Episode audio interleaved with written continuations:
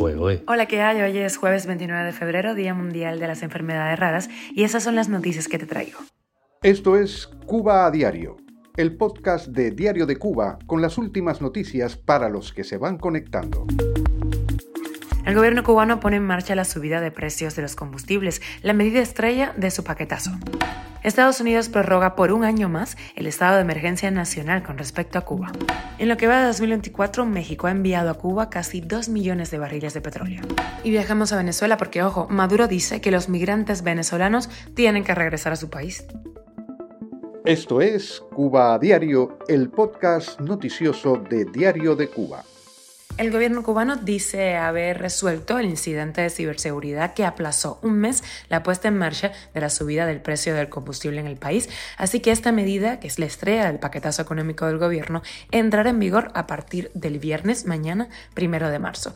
Las tarifas anunciadas en enero en la mesa redonda suponen que a partir de mañana la gasolina motor va a subir eh, desde los 20 cub a los a 114 el litro o 0.94, o sea, 94 centavos en dólares. La regular de 25 a 132 cub o 1,10 dólares. La especial de 30 a 156 o 1,30 dólares. Según lo anunciado en enero, el precio mayorista para los medios de transporte estatales, transportistas privados y de carga, entre otros, debía de subir eh, a entre 22 o 56 cub de los 14.66 a 20.27 CUP actuales. La vicepresidenta del CIMEX reiteró que se establecerá una red de servicentros en dólares constituida por 28 establecimientos y habrá dos servicentros, el Nueva Imagen en la provincia de Ciego de Ávila y uno en el aeropuerto de La Habana, que mantendrá el servicio mixto en CUP y en USD. Cuba a diario. Política de Estados Unidos-Cuba. Joe Biden decidió prorrogar por otro año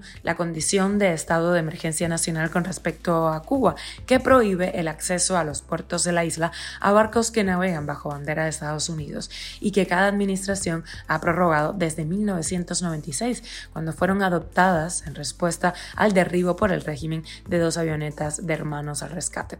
El gobierno cubano no ha demostrado que se abstendrá del uso excesivo de la fuerza contra buques o aeronaves estadounidenses que puedan participar en actividades conmemorativas o protestas pacíficas al norte de Cuba. Así lo señaló la declaración firmada por Biden.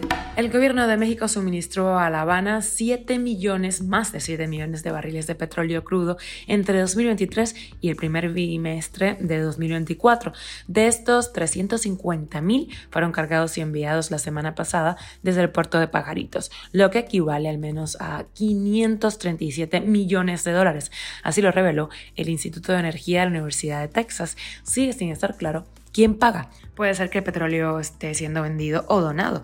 Según un medio especializado en temas económicos, es una realidad que el régimen cubano no tiene dinero para comprarlo, por lo que suele ofrecer a cambio de productos el envío de médicos, enfermeras y otros profesionales o incluso vacunas. Cuba a diario. Y te cuento que el presidente de Venezuela, Nicolás Maduro, ojo, dijo este martes que los migrantes de ese país tienen que regresar a su tierra, que los espera y los necesita, y aseguró que ya casi tiene listo un programa social enfocado a la protección integral de los ciudadanos que salieron de la nación caribeña. Así lo informó la agencia EFE.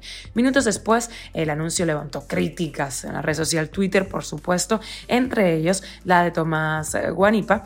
Él es exdiputado y miembro de la delegación opositora en las negociaciones con el chavismo, quien aseguró que la única ayuda que quieren los venezolanos en el exterior es que se les sea permitido el voto electoral para poder eh, pues, eh, votar en contra del chavismo en estas presidenciales de este año y regresar a una Venezuela libre.